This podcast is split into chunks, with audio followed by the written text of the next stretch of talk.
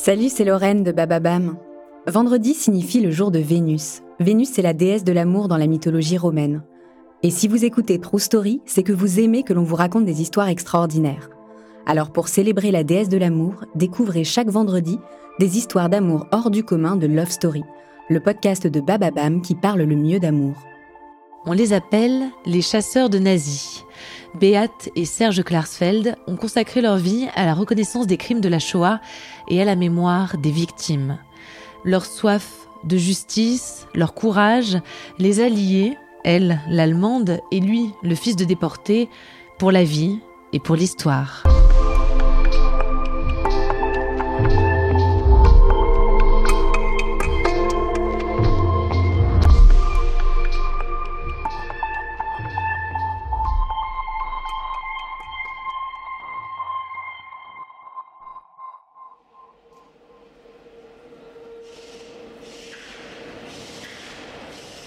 11 mai 1960, Paris.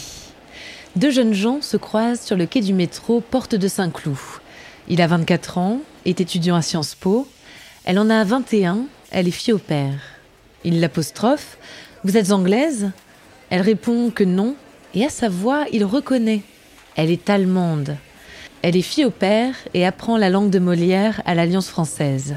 Le jeune homme est taquin, séducteur. Il veut connaître le nom de cette belle Allemande.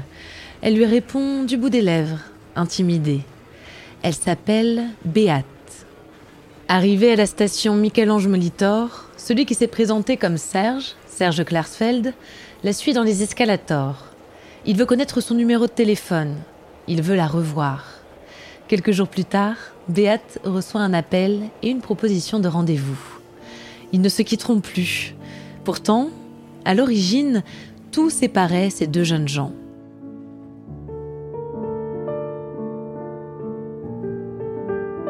L'enfance de Serge est partagée entre la France et la Roumanie, d'où est originaire son père, Arnaud. Au début de la guerre, Arnaud s'engage auprès de l'armée française pour combattre les nazis. Il est fait prisonnier en juin 40 et s'évade en 41. En 1943, la famille Klarsfeld vit à Nice. Dans la nuit du 30 septembre 1943, les SS viennent tambouriner à la porte. Le père, Arnaud, cache les enfants et sa femme dans une armoire à double fond avant de se livrer aux Allemands. Il est déporté à Auschwitz-Birkenau. Serge ne le reverra jamais.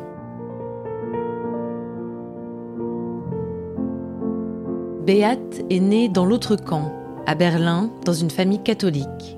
À sa naissance, Hitler est au pouvoir depuis six ans. Son père est mobilisé auprès de la Wehrmacht.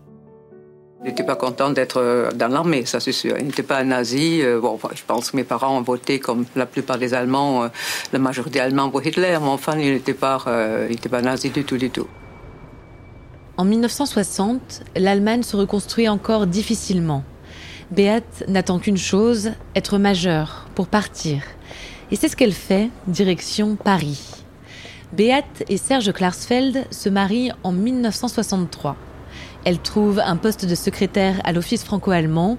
Il décroche plusieurs fois la bourse Zelidja qui lui permet de voyager dans toute l'Europe.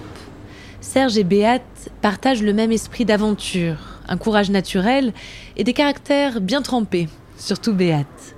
Ensemble, ils s'engagent pour la mémoire, celle des crimes de la Shoah.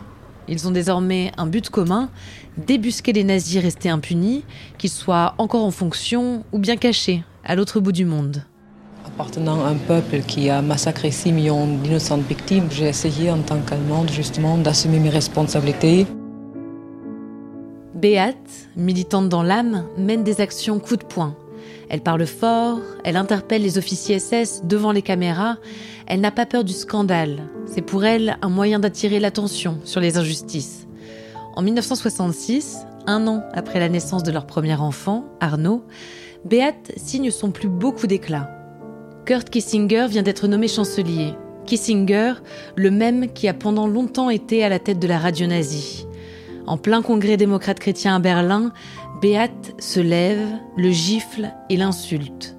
Elle est arrêtée et condamnée à un an de prison qu'elle ne fera pas en faisant jouer sa double nationalité française. Mais être chasseur de nazis, ce n'est pas seulement mener des actions médiatiques. Serge et Beat Klarsfeld conduisent des recherches approfondies. Ils écument les archives pour déterminer la culpabilité des anciens dignitaires, pour les débusquer aux quatre coins du monde et pour les faire juger. Serge devient avocat et participe au procès.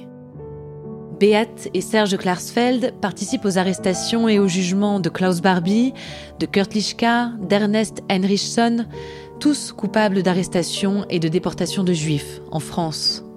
En parallèle, ils se battent pour la mémoire des victimes. Ils retrouvent les identités des disparus. Ils participent activement à la création de lieux de mémoire. D'une action de justice, on est passé aussi à une action d'histoire, écrire l'histoire de la solution finale, et puis une action de mémoire, c'est-à-dire développer les lieux de mémoire euh, partout, euh, en France, en Pologne, euh, faire en sorte que les, les, enfants des déportés se regroupent et constituent une force, et puis faire en sorte que euh, le rôle de Vichy soit connu en France et qu'on en prenne acte. Moi, je voudrais que encore plus d'enfants puissent euh, prendre connaissance de ce qui s'est passé et puis s'armer d'un esprit critique, de vigilance, de, et puis du sens de l'engagement, c'est-à-dire de, de, la compréhension que les citoyens peuvent beaucoup individuellement, euh, à condition de se battre pour des valeurs communes. Euh, la démocratie, la, la liberté, c'est pas dans le monde entier qu'elle est euh, pratiquée. En 1995, à l'occasion du 53e anniversaire de la rafle du Veldiv, le président Jacques Chirac reconnaît la responsabilité de l'État français dans la déportation et l'extermination de juifs pendant la Seconde Guerre mondiale. En 84, 2007 puis 2012, Beat et Serge Klarsfeld reçoivent les honneurs de chevalier, officier puis commandeur de la Légion d'honneur. Ils continuent leur combat contre les injustices et pour la mémoire. Pendant longtemps, ils vivent avec leurs deux enfants juste au-dessus de la station Porte de Saint-Cloud. Comme un clin d'œil au destin qui a fait croiser leur chemin un matin de printemps pour ne plus jamais se séparer. Merci d'avoir écouté cet épisode de Love Story. Ça vous a plu? Dites-le avec des étoiles sur votre plateforme d'écoute favorite. On revient la semaine prochaine avec un nouvel épisode de Love Story. On parlera d'un nouveau couple d'une vie, deux personnes qui ont traversé les époques côte à côte.